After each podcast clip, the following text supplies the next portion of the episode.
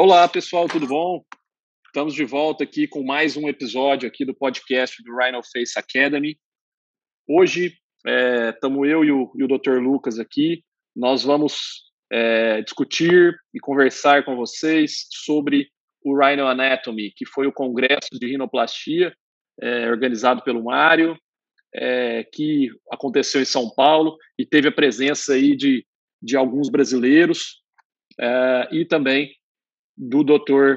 Toriumi e do Dr. Zé Carlos Neves de Portugal. Então a gente vai tentar fazer uma discussão, é, contar para vocês aí, quem não teve oportunidade de estar lá, é, contar para vocês o que foi discutido, o que, que teve de novo, é, o que, que teve de interessante, e eu acho que é isso, certo? Certo, Lucas? Certo, Tomás. É, o, o o curso né, do Mário já é a terceira edição. É, nós tivemos a primeira edição em janeiro do ano passado. É, a segunda edição foi em novembro do ano passado e agora a terceira edição é cada vez melhor. E eu acho que é um curso que vai entrar para o calendário aí do, dos brasileiros especialistas em rinoplastia. Vamos lá, então a gente pensou, a gente vai discutir aí com vocês aí no podcast, contar para vocês, para quem não pôde estar lá, o que, que passou na parte teórica das palestras, o que nós tivemos de discussão, o que teve na cirurgia ao vivo e o que teve na secção de cadáver de novidade, é, para atualizar todo mundo que não pôde participar. Vamos começar, Bom, Tomás, falando beleza. sobre é. as aulas. É, então, assim, eu, eu é, vamos começar aqui falando da aula do, do Zé Carlos, né? É, ele começou aí com uma aula de é, sobre anatomia, uma aula muito boa, né? Com, com, com fotos e vídeos de dissecção e de cirurgia, bastante interessantes aí, é, é, muito bem muito bem explicado toda essa, essa questão do que, que é importante durante a cirurgia de anatomia, né?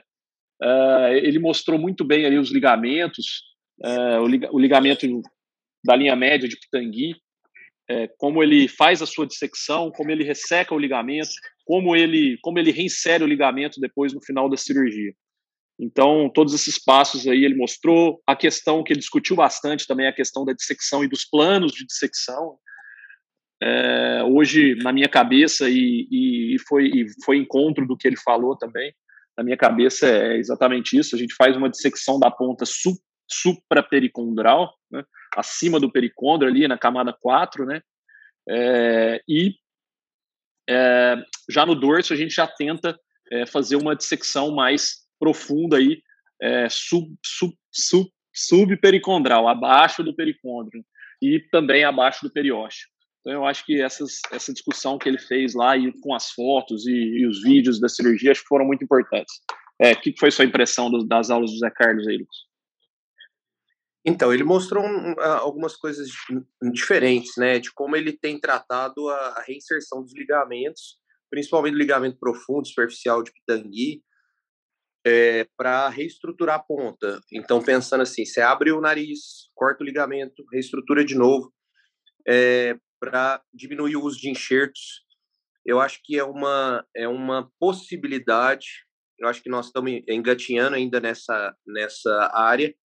E para um tipo de nariz específico, né, que é o nariz do sul da Europa, que é um nariz grande, com cartilagem lateral inferior forte, e que com isso ele consegue fazer uma rinoplastia mais conservadora, vamos falar de ponta, com reestruturação dos ligamentos, com enxertos é, é, de é, extensão septal pequenos.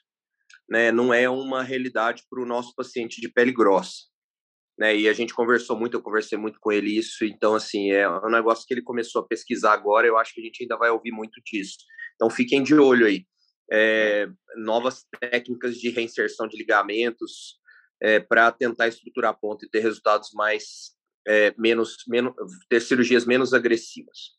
É, é, inclusive, inclusive é, é, eu gosto muito dessa técnica, né, da, da, técnica que ele usa, que são os, o, o, extensor é, septal lateral, né, que ele utiliza, o extensor septal lateral de ângulo, né, o Wanza Banner, né, que ele escreveu no artigo dele.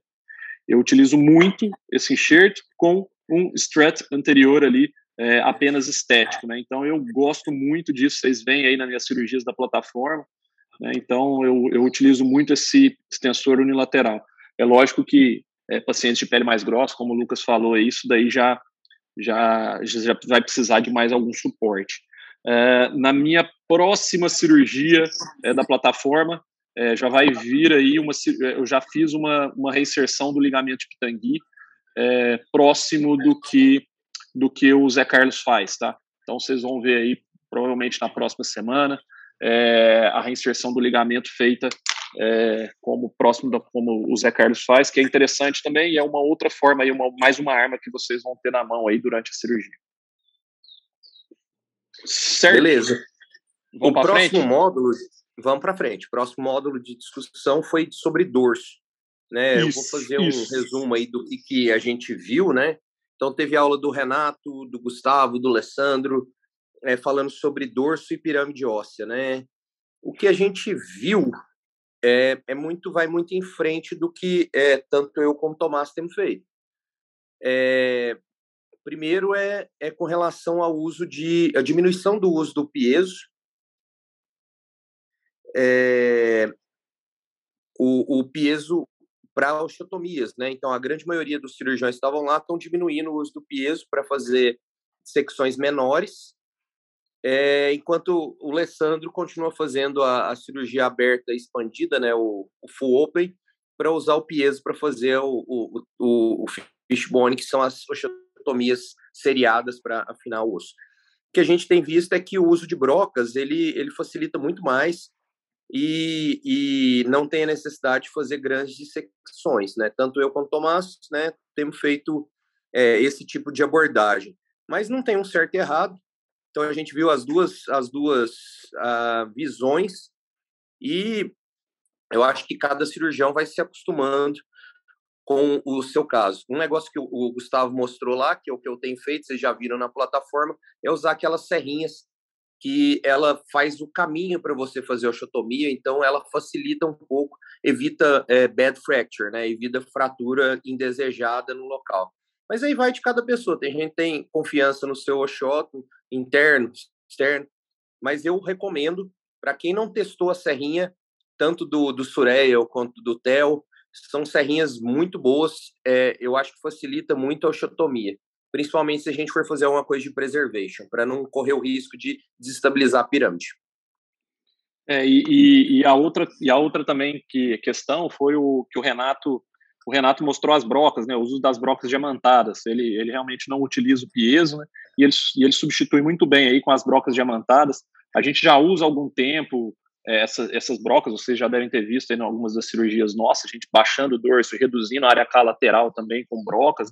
Eu gosto muito do piezo para reduzir a área, late, a área K lateral, é, mas o, o, Renato mostrou lá com, com, belos, com belos resultados. Ele até me passou também é, é, as, a descrição das brocas dele. Eu já comprei, eu já utilizei as brocas também.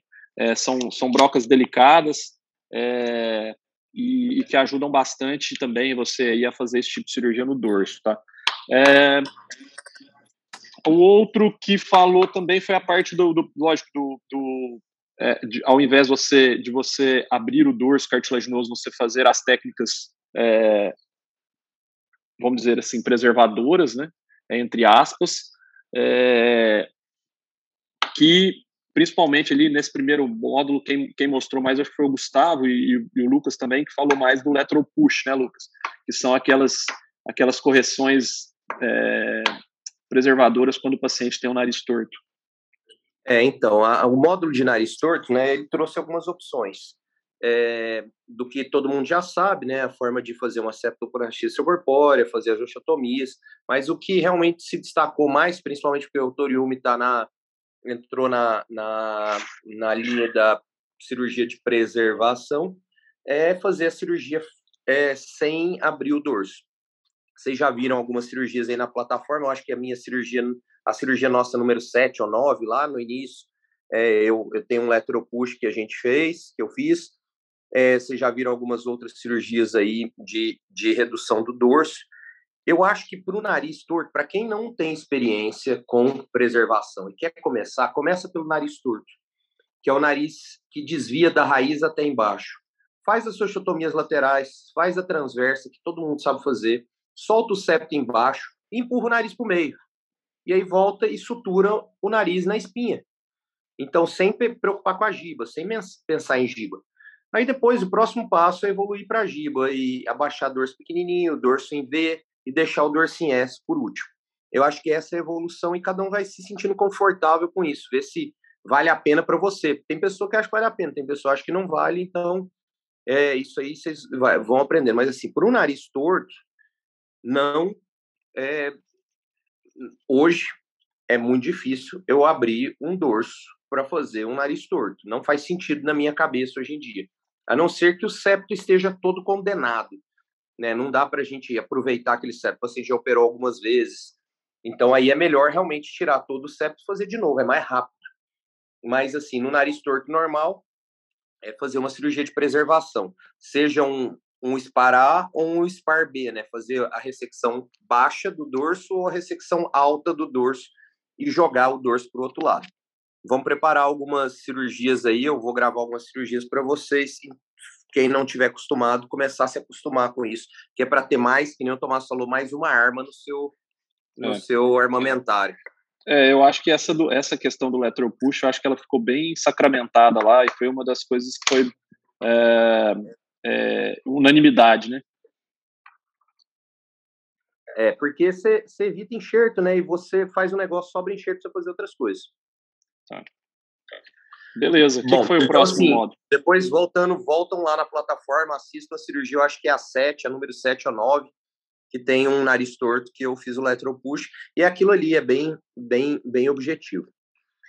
O próximo módulo foi de cirurgia da ponta, né, Tomás? E aí, aí veio muita, é, muita gente falando, além do Gustavo e do Renato, que já tinham falado, uh, veio também a Leila e o, o, o Fred Ken. Então a gente Isso. discutiu muito assunto sobre como fazer as, as suturas, os tipos de suturas domais, né, os tipos de extensor e o uso principal, o uso da estretinoína é, na cirurgia. Isso. Então e aí, resume aí, Tomás, pessoal. Então, é, é, o Renato em si, né, ele mostrou como, como ele faz a estruturação da ponta dele, né, com, com o extensor septal. Uh, ele utiliza um, um extensor septal duplo, vamos dizer assim. É, ele chama de padlock, né, que é um, seria um, um, cadeado, né, um enxerto que ele coloca do outro lado, do lado contralateral do, do extensor dele, e que aí ele fixa é, mais aquele extensor. É um extensor duplo, tá? É um extensor duplo, só que um extensor, o, o, o extensor acessório, vamos dizer assim, ele está angulado é, de uma forma diferente, né? É, é Inclusive, mostrou...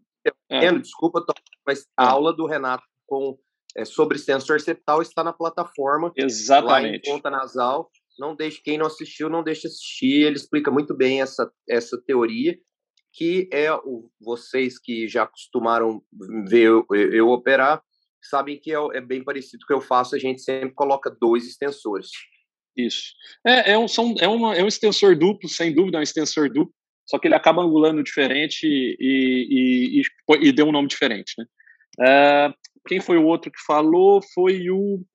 Uh, eu acho que foi isso, né? Foi, foi o Renato. Eu, eu falei também, eu falei também, mas o meu vocês já estão acostumados de ver aí, já viram as aulas todas na plataforma de cirurgias. É, o Gustavo também falou sobre o Supratip, que também a aula dele está na nossa plataforma. Se vocês não uhum. assistiram a forma como que ele controla as suturas, eu acho interessante. É, é. Eu acho que assim, foi meio é, muita gente é, usando a sutura oblíqua, né, que o Torio me mostrou, que é a dele, mas muita gente usando a sutura cranial também do Milos, que vocês já viram o Tomás mostrando é. aí, é, e, e o Torium, como ele está muito próximo do Milos, né, por causa da, da preservação, ele também falou que às vezes usa, mas assim, é. a estrutura dele é oblíqua, é o jeito que ele inventou e é o jeito que ele, que ele é. se sente bem. Mas o né? algo que ele, durante a dissecção, ele falou, durante a dissecção, né, ele pediu para que os quem tivesse na dissecção fizesse, começasse pela cranial, é, porque é uma estrutura mais prática e mais fácil de fazer, sabe, do que a, a, a oblíqua. Então ele mesmo falou, pessoal, começa pela cranial, é, na hora que você estiver dominando a cranial, vem para a oblíqua. Então eu acho que é, é, uma, é mais uma arma para você ter na sua mão aí, sabendo fazer a, a cranial. ela consegue então, fazer é, muito bem aquela a eversão das margens, né? Então vale muito a pena trabalhar com ela. É, aproveitando então, assim, já aproveitando a dissecção em cadáver, Toriumi ele foi muito insistente com aquele negócio que a gente fala para vocês o tempo todo. Qual que é o formato que a cartilagem lateral inferior tem que ter para a ponta ficar bonita? Então, na dissecção, ele pegou dois papéis do, do fio de PDS e fez o desenho de como é que a ponta tem que ficar. É aquilo que a gente fala toda hora. A ponta tem que ficar com a margem caudal mais alta que a margem cefálica. Se isso não acontecer, o suprativo vai ficar cheio e aí a ponta vai ficar grossa. Então, é. tudo que a gente faz, a sutura domal, a sutura no extensor, a pulley suture, o spanning suture, qualquer que seja a sutura que você dá na cruz lateral, é para que a ponta fique com essa configuração. Então, quando você vai operar um paciente, você tem que ter a configuração normal na sua cabeça. O que, que é o ideal para você buscar, seja com qual técnica, para que ele fique assim no final. É. Isso tá? para mim é o mais importante, Lucas. Isso para mim é o mais importante. É, que você tem que saber exatamente a, anatomia que, que, é, que você vai preservar tanto a função quanto da é, os, as características estéticas que vão te levar à beleza. Para mim é o mais importante, é exatamente isso. É, tem os detalhes de cada ponto, os pontos fazem isso, o, a sua sutura no extensor. Eu gosto muito, eu até falei lá na aula e vocês veem nas minhas cirurgias, eu gosto muito dessa questão do bater na tecla dessa questão do domus, do domus caudal, ele ser anterior ao domus cefálico, porque com isso, é, com suturas, você fazendo isso, você vai posicionar melhor o seu resting angle. Muitas vezes você não precisa nem fazer sutura de resting angle, só deixando esse, só pensando nessa nessa questão, deixar o domus caudal anterior ao domus cefálico. Vocês veem aí nas cirurgias eu mostrando isso daí, só isso já vai já vai ajudar bastante. Mas todas essas características, elas são muito importantes você ter na sua cabeça. Como eu falei lá na aula, dentro do seu nariz, a parte interior do seu nariz tem que ser tão bonita quanto a parte de fora. Então, saiba quais são essas características e tente buscar o máximo com a cirurgia, com as suturas e com os enxertos. Que de ponta. Isso. E a questão, eu apresentei o vídeo, só, só terminando, Tomás, eu é. apresentei o, o, o, enxerto duplo, né? Extensor igual você uhum. veio fazendo aí ao, desde o do início. Hoje já tá mais ou menos o, o, o fazendo já, muita gente, o Gustavo tá fazendo muita gente tem feito o que vocês já estão vendo aí há pelo menos dois anos na nossa plataforma, eu já faço há três, que é o uso do extensor duplo, porque é, ele dá uma possibilidade maior de simetria e garante um pouquinho mais a estabilidade. A diferença, né, quando a gente coloca ele término terminal, é, lateral um do lado do outro, uh, é, é adicionar ou não o spreader estendido, né, até nele.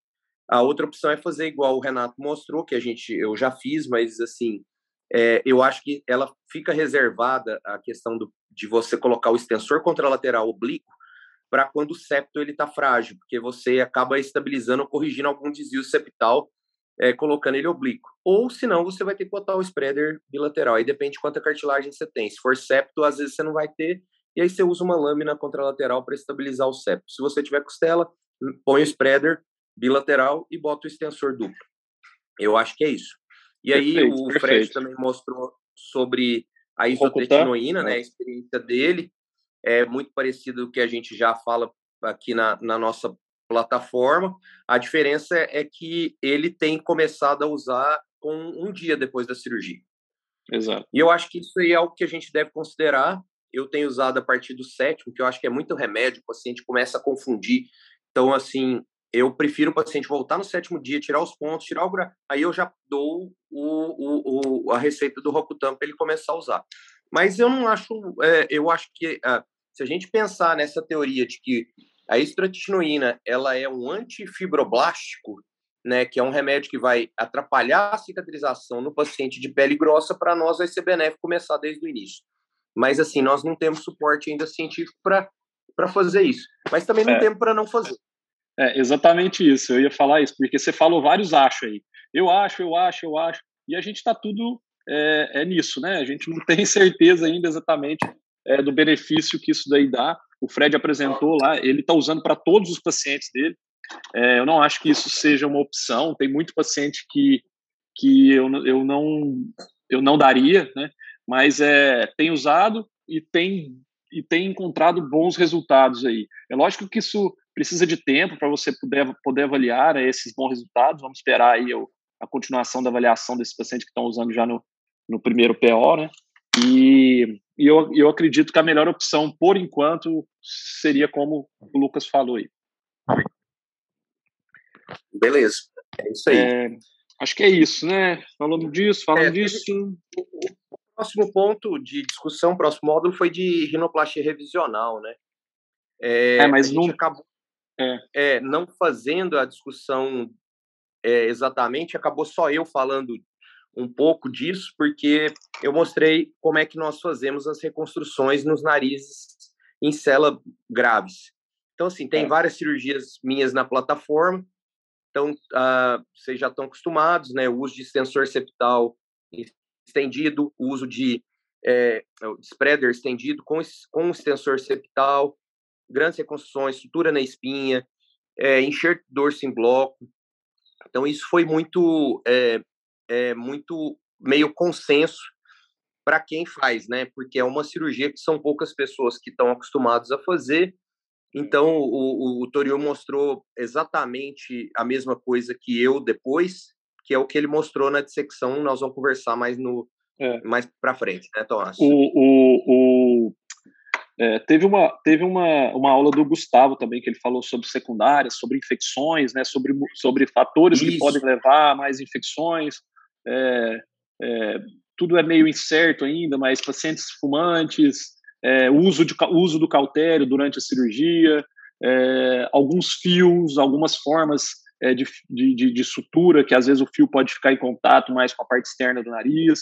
Então, tudo isso a gente fala bastante para vocês aqui durante os vídeos, né? Então, acho que isso daí vocês já estão escolados, vamos dizer assim.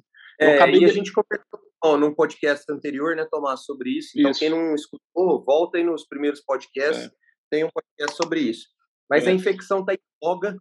É, coincidentemente, né, nós estávamos lá quando no olho do furacão dos casos do Alan Landecker de infecção. Todo mundo deve ter recebido isso por Instagram. De, é, eu recebi de amigos, é, engenheiros, advogado, é, construtor.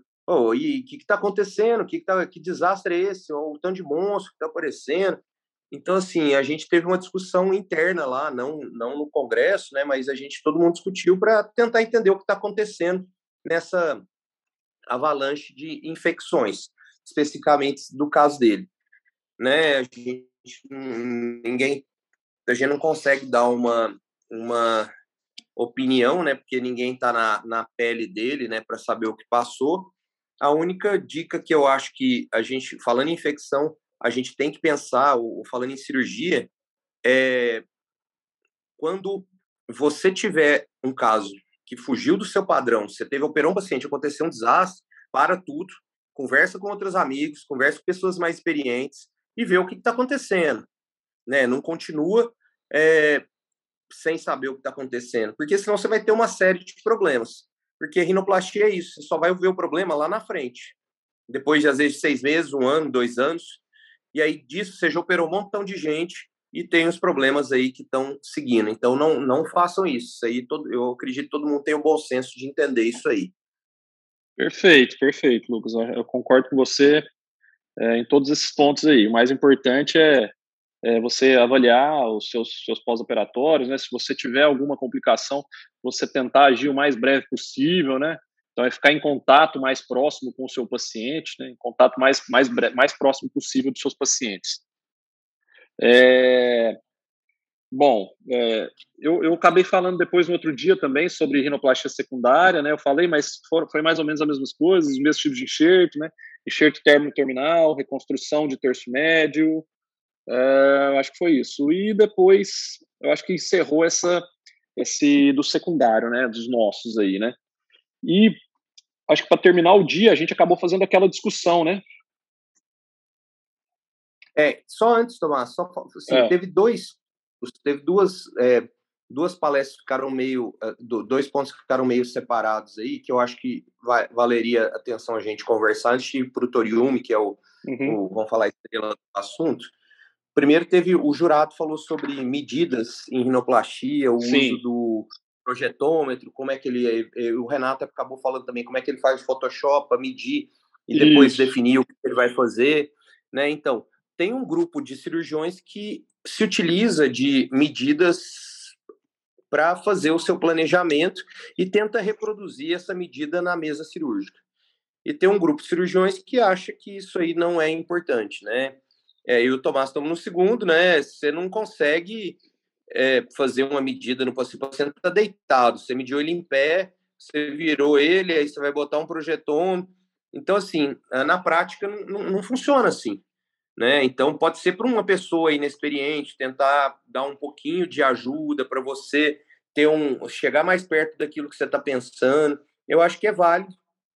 Como também vocês já talvez já viram aquelas impressões 3D, colocar o, o fazer o planejamento virtual, imprimir um guia 3D, colocar para ver se o nariz.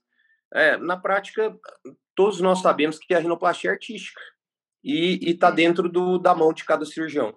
Infelizmente, não tem uma forma mágica, senão todo mundo faria igual. Eu faço, você faz, o outro faz e ficaria todo mundo igual. Então, na prática, isso aí é muito difícil.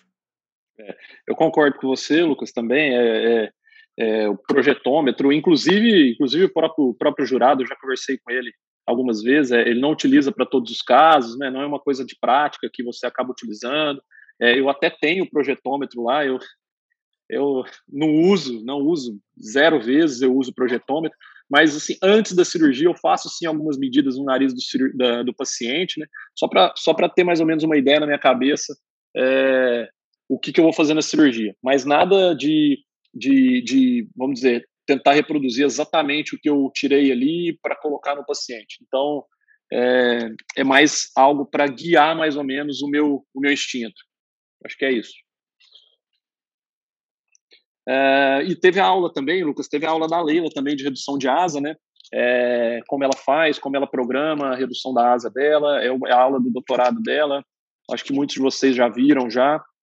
Ela, inclusive, fez uma live com a gente sobre essa redução. A live, eu acredito que a live, eu não tenho certeza, mas eu acho que a live está na plataforma, tá? É, depois eu vou conferir novamente. Mas ela já fez uma live com a gente aí pela plataforma é, da redução de asa dela, da forma como ela faz. E a segunda aula que também ficou um pouco é, mais fora foi do, do Elber, que é um advogado tributarista, falando sobre a forma de você é, fazer a tributação do seu consultório. Então, eu acho é, a gente é interessante aqui, já eu, Tomás, é, já fazemos isso há muitos anos, né? É, ele, ele trouxe para o público, muita gente ainda não conhecia, né? A forma de você fazer a tributação correta. Eu acho que às vezes a gente pode até montar um podcast com ele depois Sem dúvida. trazer, porque é um muito Sem específico. Dúvida. A gente viu que né? A gente viu que teve muita, muito cirurgião lá que prestou mais atenção nessa aula do que nas outras. é, é, tem muita gente que tá meio, é, ainda está meio fora, sabe? É. Mas, bom, vamos lá pro, pro, pro, pro Estrela, né? Aí o Toriumi teve um, um bloco muito grande de aulas, então ele falou basicamente só de cirurgia revisional, infecção, encher de gordura, encher de costela, é, obstrução nasal, problemas de tecidos moles, problemas de asa, dorso. Então, assim, é, eu, a gente sabe, todo mundo já conhece o Dintor Yumi. Ele foi, uh, uh, nesses dias que ele ficou com a gente, foi uma pessoa extremamente amável. É, eu, a gente tem um relacionamento muito bom com ele. É, ele foi muito agradável, tanto na, na sua dedicação em ensinar, quanto na, na dedicação em estar com as pessoas. Então, foi, foi fenomenal. Ele entregou toda a informação que ele tem hoje sobre cirurgia revisional, que é muito parecido o que vocês veem a gente fazendo. É, se vocês pegarem as cirurgias revisionais minhas, tomadas da plataforma, é exatamente aquilo. É colocar o extensor septal com spreaders estendidos, refazer a ponta e reconstruir a, as cruras laterais com o lateral crural strut graft. Esse é o princípio básico para reconstruir o, o nariz. Então, uh, nenhuma surpresa com relação a isso, todo mundo já está acostumado. Ele mostrou muito também o que a gente é, já fala, né? O Tomás já falou mais cedo, é de não deixar o extensor passar da espinha. para não ter um sorriso artificial. Então, se você precisar trazer a columela um pouquinho mais para frente, colocar um enxerto separado, é, não deixar é, esse extensor avançar igual a gente vê muito, é. muito colega usando aí. Isso aí é, é, é cria um problema e, infelizmente, não, não, não, não, não se resolve se você não voltar e operar o paciente. É. que mais, que mais? Ele falou também é, dos enxertos compostos para você alongar a columela, né? São casos que já operaram, que a columela está muito é, muito judiada, né? Que já está, ela ainda ela está curta, né? Ela está com bastante, já tem incisão, já tem retração ali. É, o enxerto composto de pele, de orelha, né? De cartilagem em pele da orelha, para você reconstruir aí primeiro essa columela, né? É, ele falou muito do, do, do, uso de do uso de, de gordura também, né? No intraoperatório. É, um, disse muito também sobre o protocolo aí de, de protocolo para infecção dele, né? Então, para combater as infecções aí, o, o, o, é, o uso de solução nasal, né? O Lucas pode falar melhor aí, mas ele faz, ele faz um, ele utiliza os, as, as gases, né, com solução antibiótica no nariz aí, então que evitaria aí diminuiria, diminuiria o risco de infecção aí é, além do uso de antibiótico também via oral, né? É, que mais que ele falou? Tra vários, vários tratamentos aí de tecido mole com, com... Só falando um pouquinho, né? voltando, né? Então, assim, ele mostrou como reconstruir columela, né? Então, desde isso, uma, isso.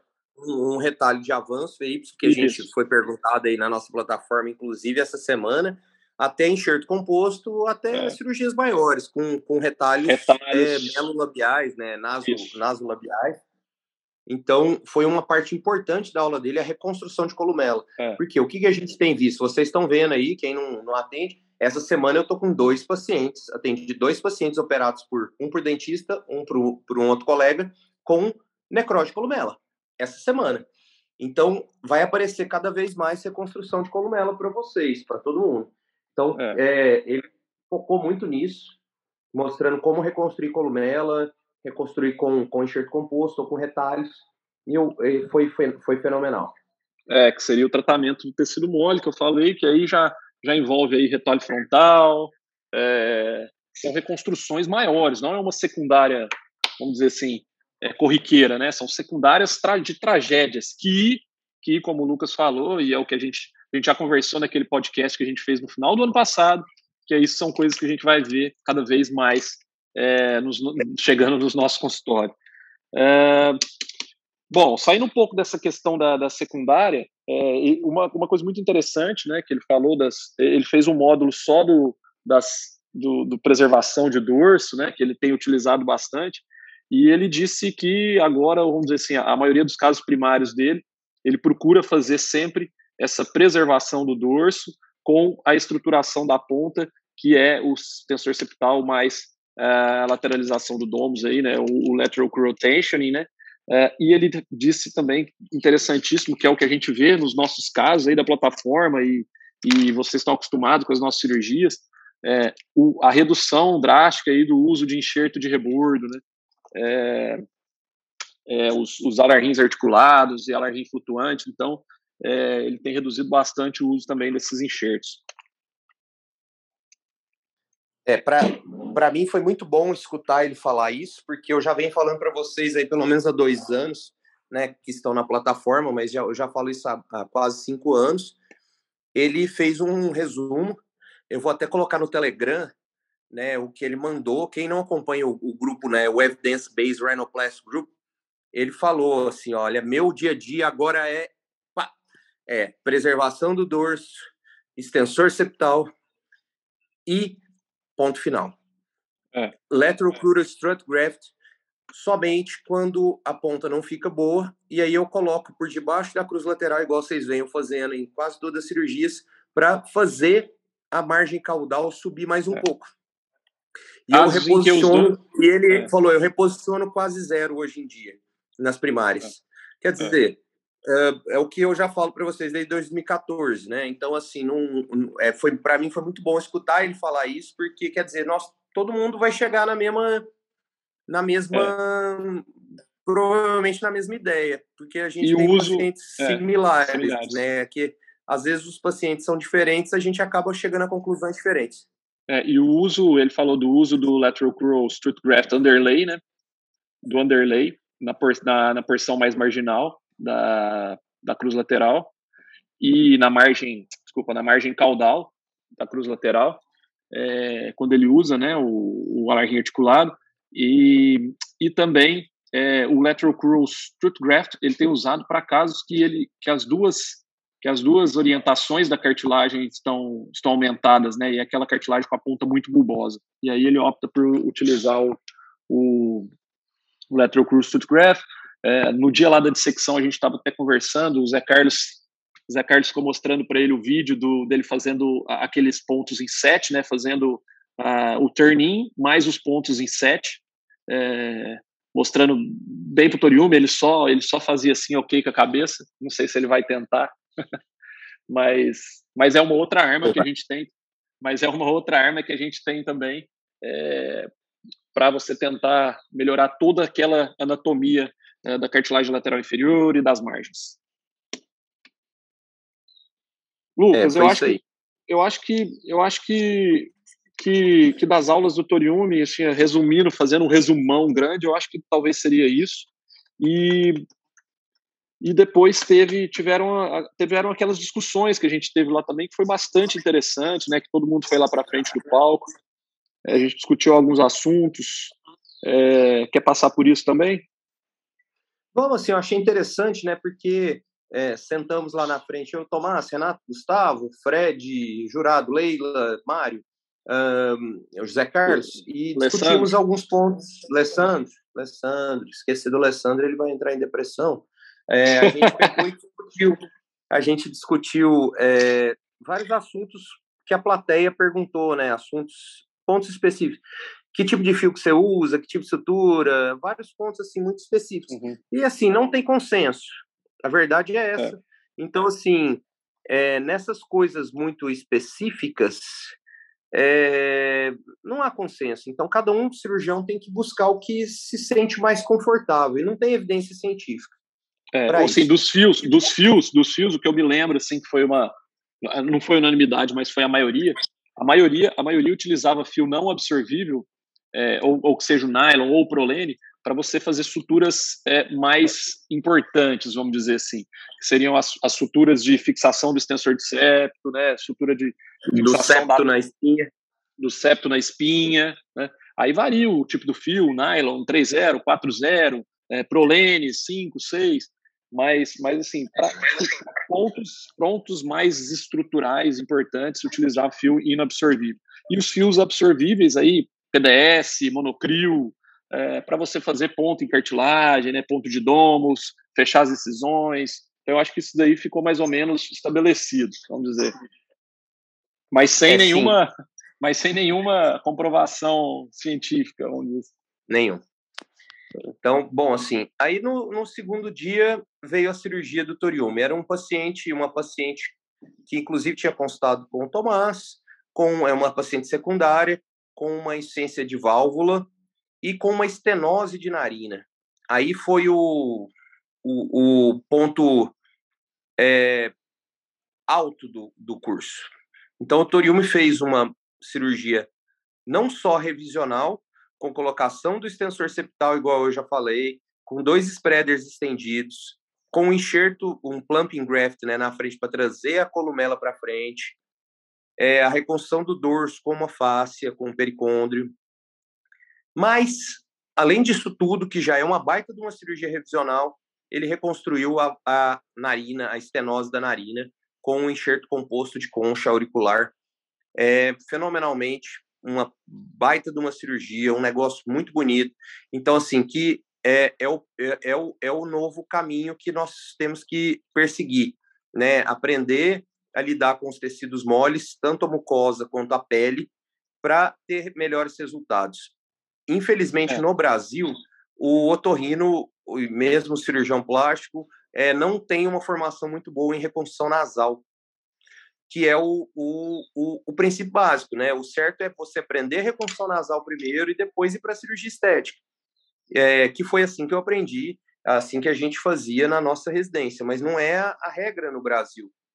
Então, a gente tem que ter é, um, um, um, voltar a cabeça para a reconstrução nasal, entender as, as formas de reconstruir o nariz com enxerto composto, com retalhos, para ter, ter possibilidade de corrigir esses defeitos mais graves. Mas a cirurgia foi fenomenal, foi isso. Ele tirou um, a, a, um pedaço da. tirou a, a concha Simba e um pedaço da cavo, fez um, um baita enxerto de é, composto para o lado direito, um enxerto composto menor para o lado esquerdo, é, reconstruiu a válvula, ele fez a reconstrução da válvula antes de começar a reconstrução da cartilagem lateral inferior, que para mim foi muito interessante. Eu não pensaria, teria deixado o enxerto para o final, mas como ele já sabia que precisava, ele já fez a reconstrução desde o início. Isso é muito mais fácil, porque fica mais fácil estruturar uh, o enxerto composto. Só que você tem que ser rápido, porque se você deixar o enxerto composto em muito tempo ali, mexe para um lado, mexe para o outro, ele vai a chance de necrosar é maior. Então, é. é tudo tudo vem com experiência, né? A cirurgia dele foi foi magnífica. É, é para mim foi muito interessante, porque como o Lucas falou aí que a paciente paciente já tinha, tinha, consultado comigo, né? Eu iria fazer a cirurgia da paciente, eu já tinha na minha cabeça o que eu ia fazer na, na paciente. E, e para mim foi muito interessante, porque assim, cada passo, a cada passo que ele fez a cirurgia, para mim foi, foi importante, porque eu comparava com o que eu, eu, eu, tinha programado de fazer. E lógico que teve, teve muita coisa igual, mas é, teve, teve bastante pontos diferentes. Dentre eles, o que o Lucas já falou do enxerto composto, é, eu não, eu não tinha pensado no enxerto composto, tá? Antes da cirurgia, provavelmente eu não, eu não teria feito enxerto composto, mas depois de ver é, o que, que ele fez, realmente fez todo sentido, né? Dele reconstruindo é, é, com enxerto composto o nariz, né? Então, e, e, refazendo a área das válvulas ali, que realmente estava estenosado. É, eu foi, foi muito bom, foi muito bom ter visto, sabe? Assim, ele fez com maestria todos os pontos da cirurgia, ele não, ele não, provavelmente ele suou, com certeza, mas ele não, ele não demonstrou é, é, nenhum, em nenhum momento ele demonstrou nenhum nervosismo ali durante a cirurgia, que foi espetacular. A gente tenta muito fazer isso durante as nossas cirurgias, é, mas a gente sabe que a gente sempre soa e, e, e esses, essas edições que a gente faz para vocês aí vocês precisam vir aqui ver a gente fazer cirurgia. Todo mundo soa, todo mundo sofre, e ele fez com maestria ali todos os pontos. É, foi bem didático, explicando. Eu conversei bastante com o fellow dele que estava aí, o Matt, é o fellow dele lá, que está acompanhando ele lá em Chicago agora. E o Matt falou que, que ele faz isso todas as cirurgias dele, que ele explica para ele todas as cirurgias. Ele falou, cara, eu tô lá com ele já tem quase um ano e toda cirurgia ele faz tudo isso. Ele, ele acha, eu acho que ele acha que, ele não, que eu não sei né? Porque ele fica falando toda e, e ele e o Matt mesmo falou, falou isso faz parte do, do da, da, da, cirurgia dele, do, próprio filosofia, do pensamento dele cirúrgico. Ele vai narrando a cirurgia e ele vai fazendo passo a passo. Então é, é, foi foi espetacular mesmo, assim. Eu acho eu, eu fiz uma entrevista uma vez com, com o Gubis quando ele veio aqui em Uberlândia e eu perguntei para ele o que, que, seria mais importante para quem está começando a aprender, o que, que seria mais importante para essa pessoa para ela ela aprender eh, a rinoplastia. E ele falou exatamente: você tem que ver outras pessoas fazendo a cirurgia. E esse curso foi exatamente isso. A gente viu ele fazer uma cirurgia, o Toriumi aí, que foi. O Lucas não teve palavras para descrever, né? Eu tenho, foi magnífico. É, e eu sim, fiquei feliz pela paciente ter, ter, ter feito a cirurgia com ele. É isso aí. É isso aí. É, é, importante de ver que, assim, ele começou a cirurgia, o, é, foi nove horas, a gente entrou ao vivo, nove e pouquinho, ele já tinha tirado a costela, é, e quando foi uma hora da tarde, então nove mais quatro, mais quatro horas, ele tinha terminado, tá? Então, assim, é uma cirurgia que provavelmente, na mão de eh, grandes pessoas aí, grandes cirurgiões aí que vocês conhecem, é, é, por volta do meio-dia ainda ia estar tá aprendendo a, a, tentar fazer o descolamento da ponta. É, bom, vamos para o último dia que foi a dissecção, que foi fechar com chave de ouro. O Toriumi, ele é um cara diferenciado. tanto como cirurgião como pessoa, ele não teve preguiça em nenhum momento para fazer nada. Então ele chegou na dissecção, ele deu aula, eu e ele deu aula de madrugada para o Congresso Sul-Africano de, de Otorrina. Então a gente teve que sair um pouquinho atrasado, porque é, era, o, era seis horas da manhã, nós estávamos dando aula, nós, ele chegou, tive que esperamos ele para entrar no ônibus, que era para sair às sete, acabou saindo quase oito. E aí a gente chegou na dissecção e ele fez passo a passo com todo mundo. Ele falou: ó, como é que faz? Eu faço a incisão, descolou, faz todo mundo. Como é que eu faço o descolamento do dorso? Faz todo mundo. Como é que eu tiro o enxerto? Como é que eu faço a osteotomia? Como é que eu coloco o extensor septal, como é que eu coloco os spreaders, coloque em spreader, coloco o extensor, como é que eu faço a redução do dorso, preservação, né, subdorsal, que a gente já conversou, todo mundo fez. Então, assim, foi uma oportunidade muito grande de aprender o método Toriumi. E o método Toriumi é, um, é uma forma de você... Você tem que ter uma, um, um mentor e uma ideia. E ele mostrou como é que funciona, que é muito parecido que a gente mostra para vocês, num, mudanças muito pequenas é, do que a gente faz, a gente também pensa muito parecido. E foi reprodutível, né? Todo mundo ali fazendo no cadáver, tinham trinta e tantos alunos lá em cadáver, né? Estava querendo reproduzir, muito parecido com o que ele fez. Então, assim, foi uma oportunidade é, única, única de poder é, repetir no cadáver o que o Toriumi estava fazendo, né? Então, é, resumindo tudo isso que a gente já falou para vocês aí do, do que foi falado na aula teórica que foi feita na cirurgia.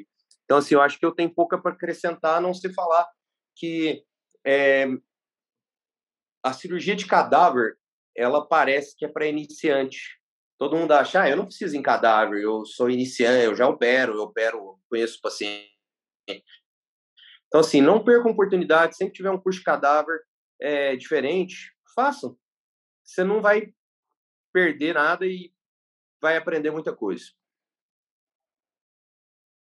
Perfeito, Lucas, perfeito. Então, assim, é, é, vocês viram aí, foi bastante coisa que a gente discutiu aqui, bastante pontos.